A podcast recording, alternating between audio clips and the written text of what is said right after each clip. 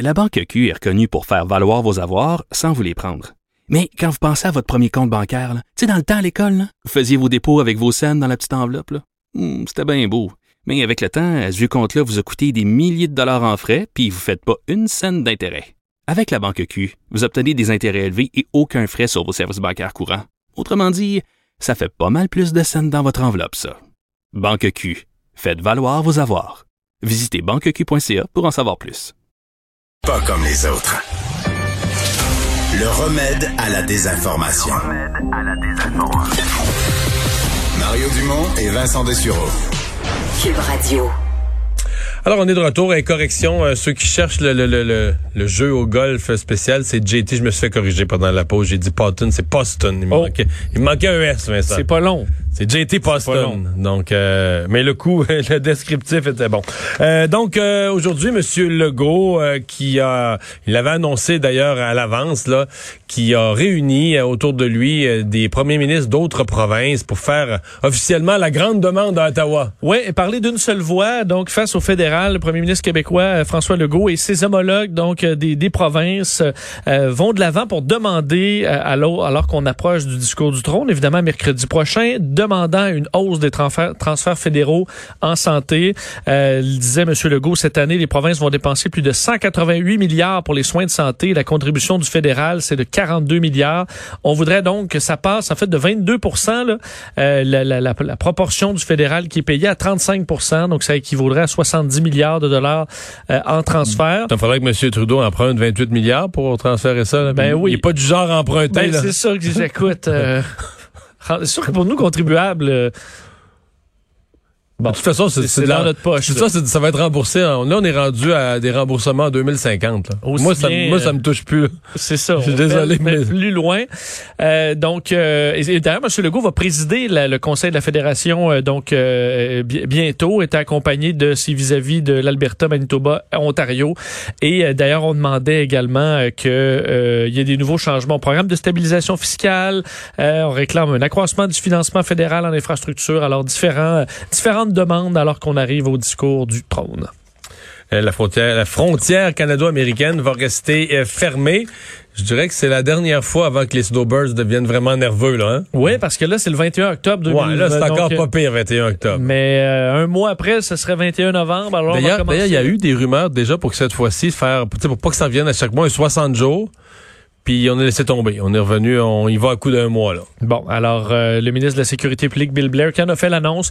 Alors, euh, en raison de cette... Enfin, on dit que c'est rappelé que c'est fermé depuis le 21 mars, d'un commun accord avec euh, l'administration Trump et l'administration Trudeau. Alors, toujours ouvert au transport de marchandises, mais c'est donc euh, repoussé au moins au 21 octobre, donc un autre 30 jours. Ouais. Il y a quand même des gens qui, on l'a déjà dit, quand même des gens qui passent, mais faut mentir un petit peu aux douaniers, inventer une histoire. euh, mais ça semble.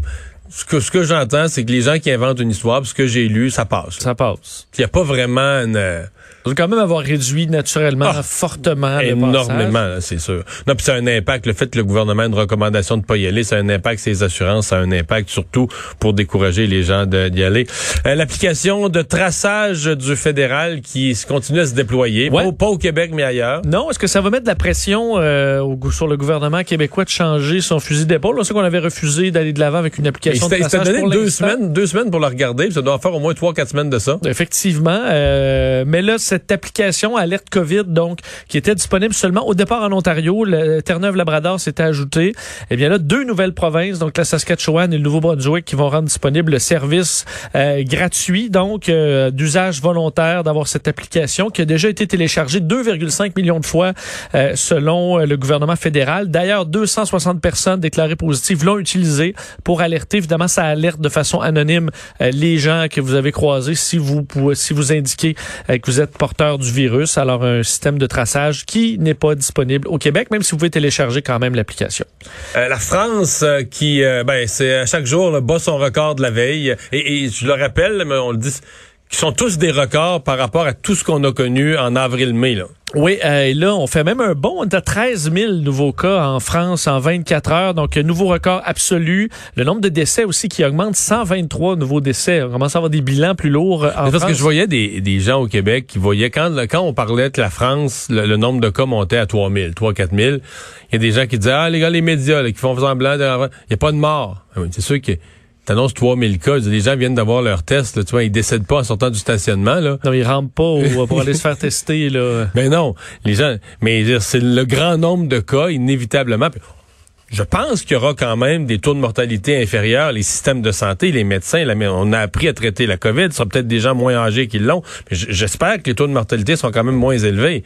Je veux dire, de, de penser que tu allais avoir des 3, 4, 5 000 cas, puis que deux semaines plus tard, il allait pas avoir, ça allait pas entraîner un nombre de décès, c'était pas, c'était pas sérieux, là. Non, surtout que là, on, on le disait même hier, là, que la tranche plus âgée commence à être plus affectée, là, alors que c'est effectivement les jeunes qui se le transmettaient beaucoup.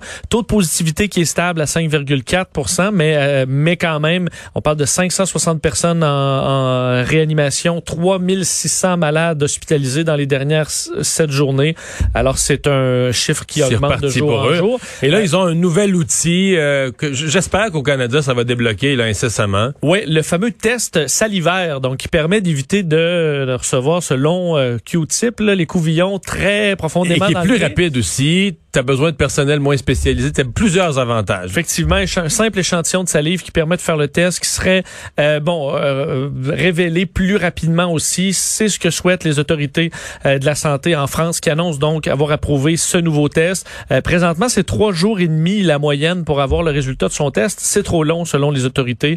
Alors, on veut aller plus vite et on veut surtout un test qui est moins intrusif. Tu le disais, qui demande moins de personnel qualifié, qui permet d'être plus rapide. Alors que c'est la course au test en France. On le voit avec le nombre de cas à quel point on a besoin de beaucoup, beaucoup de tests. Mais je voyais, euh, mathématicien, moi, je check toujours, parce que tu sais, t'as toujours le taux d'erreur. là. C'est sûr le test salivaire, le taux d'erreur est plus élevé, tous les spécialistes. Parce que le test qu'on fait présentement, on dit est quand même... C'était dans en haut de, en haut de 99 là. Le taux d'erreur, il est à la, après la virgule. là, tu sais. Alors que le test salivaire, c'est pas ça. là. Tu pourrais avoir du 2, 3, 5% mais un vrai taux d'erreur. là, tu sais. Mais c'est- Sauf que, ils disent, là où il devient intéressant, c'est sur les grands nombres. Là. Tu débarques dans une école, tu débarques dans un lieu pour tester le, le groupe. tu veux non pas pour vérifier nécessairement chaque individu qui pourrait. Si on suspecte que quelqu'un a des symptômes, on pourrait quand même aller chercher le vrai test. Mais tu rentres dans une école, tu veux savoir, la maladie est-tu présente ou elle l'est pas? Mettons Faire que- du test massif. Mettons faire un test fiable à 95 mais Si tu testes une école au complet puis tu as un cas, à 95% de certitude, tu comprends que la maladie est pas présente. C'est des exceptions. Alors que si tu testes dans une école puis tu as 17 cas, Là, tu as un signal d'alarme. Donc, c'est là où le test salivaire, c'est plus pour tester des, des groupes, des entreprises, des, groupes de population que tester l'individu. Oui. Des tests répétés aussi. Là, je suppose quelqu'un qui Que euh, dans des milieux de à- santé, à- à toutes les euh, semaines, toutes les deux semaines, absolument, absolument. euh, dans les dans des bureaux également. Alors c'est souhaitable. Au Canada, pour l'instant, c'est toujours pas permis. On s'inquiète du taux effectivement de de, de Ouais. réponse. Mais, mais c'est ça, je dis le taux de réponse pour moi, c'est il faut accepter que c'est pas la même utilisation. Tu sais, C'est pas le même c'est pas le même usage et ça ne remplace pas l'autre test beaucoup plus fiable. Mais ça t'amène un outil nouveau pour dépister des milieux de travail, des milieux de vie comme des écoles. Et je comprends pas que le Canada se, se prive de ça. C'est un dossier que j'ai suivi quand même d'assez près, le changement de nom de la ville d'Asbestos. Moi, ça me touche quand même gros pour une communauté, euh, une petite ville de 7000 habitants, changer de nom. Et là, euh, l'étape 1, ça a foiré. Là. oui, ça a foiré. Lundi soir, vu, euh, lundi soir, on avait, on avait pensé créer un événement en grande pompe, quatre noms qu'on offrait à la population. Ouais, mais je pense que beaucoup de Québécois se sont grattés la tête là, un peu en voyant les noms. Et C'est le Ah cas, oui? faut croire à asbestos. Moi, je pensais que c'était. Moi, quand j'ai vu les quatre noms, je veux dire le nom Apollon, le oui, nom de la tortue. ça avait fait un peu le, Le nom de la tortue, je trouvais ça affreux. Jeffrey, je me disais, c'est un nom anglais de quelqu'un. Ça, on vient à l'amiante, ça n'a pas rapport. Phoenix, Euh, Phoenix, c'est- Je comprenais le concept, mais ça n'a pas rapport. Fait que moi, je me disais, c'est fait, c'est Trois-Lacs. Puis il y a déjà on un était à la même place. Il y a déjà un quartier qui s'est appelé Trois-Lacs dans le passé, qui est un quartier de la même ville. C'est une ville, en fait, qui est un quartier qui est une ville fusionnée. Puis je me disais, trois lacs, c'est plutôt beau, tu sais. Puis, moi, dans ma tête, c'était, comme on dit en québécois, c'était cané. Je me disais, ah, ça va être trois lacs, là. Ben, là, ça sera, part ben, ça ça. sera peut-être trois lacs, mais euh, peut-être pas non plus, parce que finalement, les noms euh, faisaient tellement pas l'unanimité, ont tellement été critiqués de toutes parts, que la ville a décidé de mettre le plan sur pause pour amener de nouveaux noms, en fait, de nouvelles suggestions. Euh, c'est ce qui a été révélé dans les dans les dernières heures. D'ailleurs, le maire d'Asbestos, dans une entrevue sur les ondes de CJAN, disait euh, non, c'est sur la, à la tribune, donc euh, préciser que la ville allait dévoiler la nouvelle liste dans deux semaines. Euh, on disait également qu'on a entendu que les, les, les quatre choix proposés rejoignaient pas plusieurs citoyens. Alors on va la bonifier et on ne sait pas si on va enlever des noms sur les quatre. là. Donc certains qui peut-être On zéro appui. ou avait zéro appui. Euh, donc une euh, démarche et on assure que ça ne va pas amener de dépenses supplémentaires, mais on a besoin de prendre un pas de recul pour aller vers ce vote qui est prévu en octobre, en fait 14 au 18 octobre prochain, où on devra euh, vo- euh, voter. Et la ville a demandé quand même aux citoyens euh, lancer un appel au respect. là, à dire, euh, faut être respectueux quand même. Parce que de- ça divise terriblement. Mais ce qu'il faut que tu comprennes, c'est que t'as des gens qui acceptent pas le changement de nom, qui voudraient garder asbestos. Fait que t'as déjà, tu sais, déjà, tu pars pas avec 100% de la population.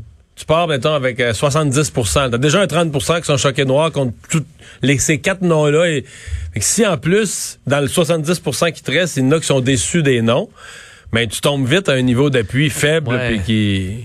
Parce que c'est pas tout le monde qui a accepté le changement de nom. là. Mais On bon. pas enlevé le S, asbesto.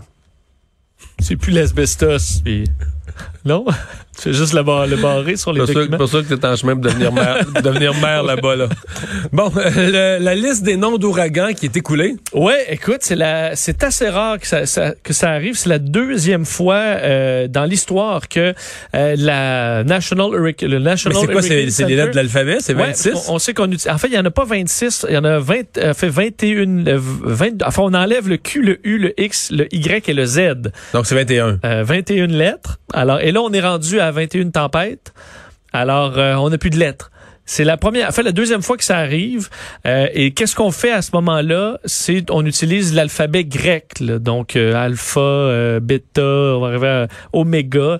Euh, et euh, donc, la tempête alpha existe déjà, d'ailleurs, et présentement, euh, c'est une tempête subtropicale. Donc, la s'est formée. 22e tempête. 22e tempête. Et là, la prochaine sera donc bêta. Euh, mais le problème, c'est que là, à un moment donné, on arrive, il y a six lettres là, à l'alphabet grec. Euh, du moins, c'est les six lettres utilisées par le, le- le National Hurricane Center. Alors après ça, on sait plus. Mhm. Mais c'est très rare. C'est la deuxième fois que ça arrive, euh, qu'on a autant de tempêtes si rapidement. Et là, on n'a plus de lettres. Je sais pas pourquoi. Il y a quelques lettres qu'on n'utilise pas. Je sais pas trop pourquoi. La dernière, la dernière tempête étant Wilfred avec le, le W. Je pense qu'on manque de mots. On a peut-être fait le tour euh, des, euh, des lettres un peu moins communes. Et les prix Nobel dévoilés?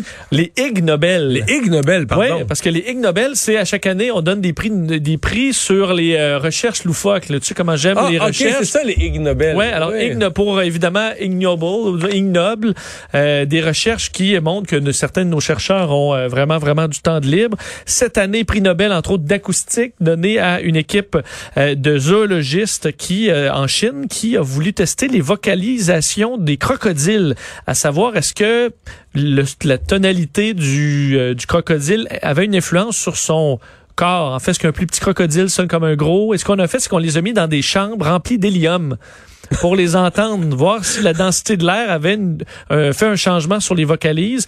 Alors, ils ont confirmé, semble-t-il, leur, euh, leur hypothèse. Là. Je sais pas qu'est-ce qu'ils ont confirmé euh, là-dedans. Également, une autre étude, ça, c'est le prix de médecine. Euh, pour avoir confirmé euh, l'existence de la misophonie ou la détresse d'entendre des personnes faire des bruits de mastication. Alors, euh, on décrit la misophonie comme étant euh, une agressivité extrême envers des personnes qui claquent des lèvres ou qui respirent bruyamment. Alors, c'est 42 cas de personnes qui ont été euh, analysées pour ce, ce prix Nobel. Donc, des de- gens qui virent fous quand quelqu'un mastique trop autour d'eux. Ouais, quelqu'un qui sape, là, des chercheurs belges et néerlandais, une équipe donc qui a pu confirmer ça, qu'il y a des gens vraiment qui Fait que là, ils ont gagné un prix Nobel, ben, le ignoble, le plus inutile étude sur, la question. Euh, en psychologie également, euh, études permettant de euh, En confirmer ou psychologie, il va y avoir pas mal de concurrents quand même. Des études in- des inutiles dans ce matière-là. Là. Ben, l'idée de base étant que est-ce qu'on peut confirmer qu'une personne est narcissique par l'examen de ses sourcils? Ah. Bon, et ça, je sais pas, euh, on dit que c'est apparemment plutôt fiable, là, la façon dont ils ont réussi à trouver euh, tout ça. Également, euh, prix Nobel, Ig Nobel d'entomologie, un chercheur américain, Richard Vetter, pour avoir confirmé que beaucoup d'entomologistes, donc des experts d'insectes, avaient peur des araignées. Pour montrer que tu peux être expert en insectes, Mais quand même avoir quand peur des même araignées. faire un saut quand l'araignée est dans le bain. Et euh, également, euh, pour terminer, le prix Nobel de la science des matériaux pour une équipe d'archéologues américains qui ont voulu vérifier une légende, Mario, une légende inuit, comme quoi euh, on avait pu démembrer un chien avec un couteau fabriqué à partir de ses propres excréments gelés et sculptés à l'aide de la salive. Et le verdict, c'est que, essayez pas ça, malgré toutes les tentatives des scientifiques, tu peux pas te faire un, cou- un couteau à base d'excréments de chien et de salive gelée. Mais pourquoi tu y penses? C'est une vieille légende inuit, ça a l'air. Ok, je comprends. peut-être pas la première sur le. Ah oui, on sur la légende, la, la, Vérifier la la vé- légende. la faisabilité ou la véracité de la légende. Effectivement. Euh, alors, euh, c'est ça. Ça leur a valu un prix ignoble. Absolument.